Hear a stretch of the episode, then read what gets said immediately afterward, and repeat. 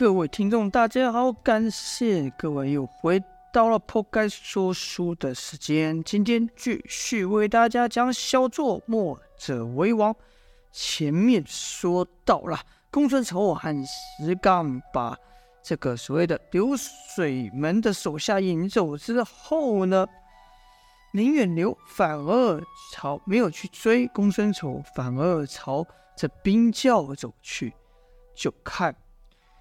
这冰窖里面东西都被打翻了，但林远流并不觉得石刚的人能够带走四眼雪哈。毕竟这四眼雪哈在平常的状态，它是呈透明状。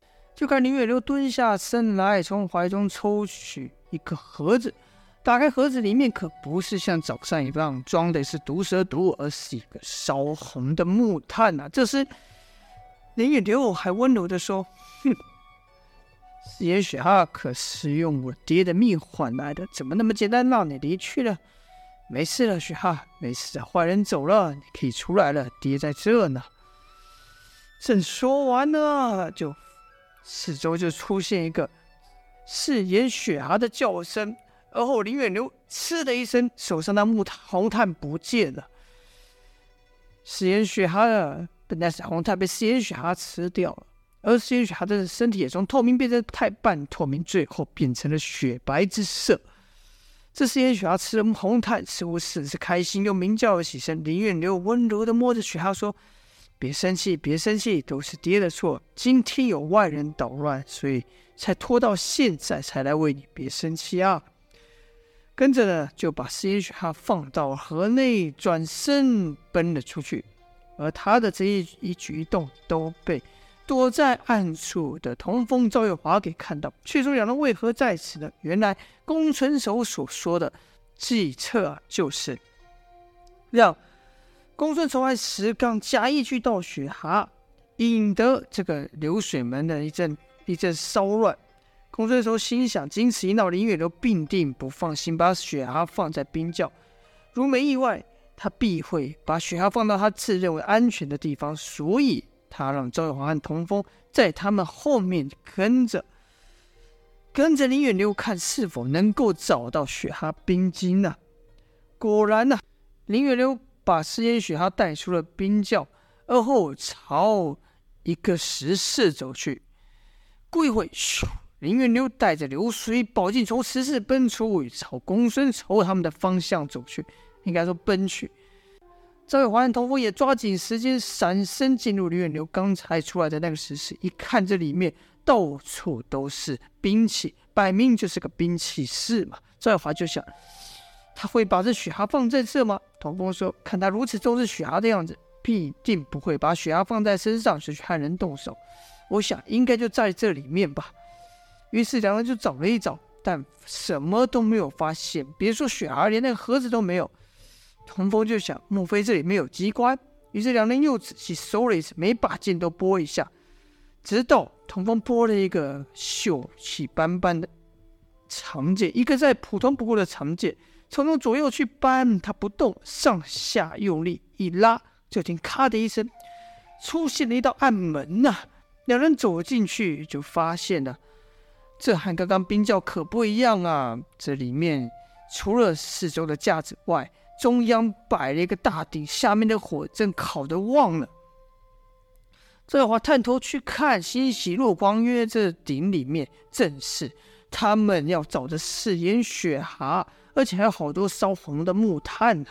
童风就想：难道这四眼雪蛤不爱冷，反而爱热？赵月华则没心思去管这个，说道：“这事以后再说吧，我们先看怎么把这玩意给带走。”超市中架上走去，发现几个小盒、几个小罐子，当然还有林远流戴的银色手套。更重要的是，还有一个装着像透明颗透晶莹剔透的结晶呢、啊。赵华兴奋喊道：“这这莫非就是雪蛤冰晶？”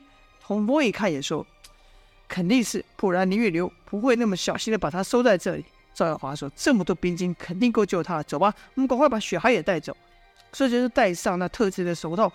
要去抓雪蛤的时候，发现这鼎里面的红炭被雪蛤吃的一个都不剩，而且雪蛤居然现在一动也不动，背上渐渐分泌出一股粘液来。而这粘液越密越分泌越多，越分泌越厚。雪花一抖，这一抖啊，这粘液离开雪花身体，瞬间变成了结晶，就像赵月华发现那结晶一样。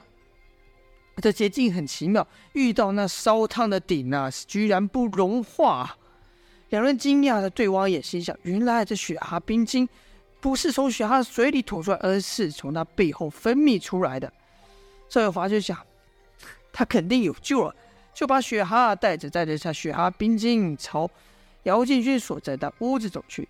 来到那屋子前的通道，看到有两人守在这道前。童风说：“这里交给我，你快去救师兄。”赵有华也不客气说道：“好，你自己小心吧。”童风运足全力朝那两人一拼，两人看童风长进雄厚，立刻躲开呀、啊。赵华在这趁空档溜进了道内，要去救姚建轩。童风这两掌拍在石壁上，发出“砰”的一声，打得石血纷飞啊！不但把那两个水剑门的手下吓了一跳，童风自己也吓了一跳，心想：我这掌力怎么比之前还要雄厚？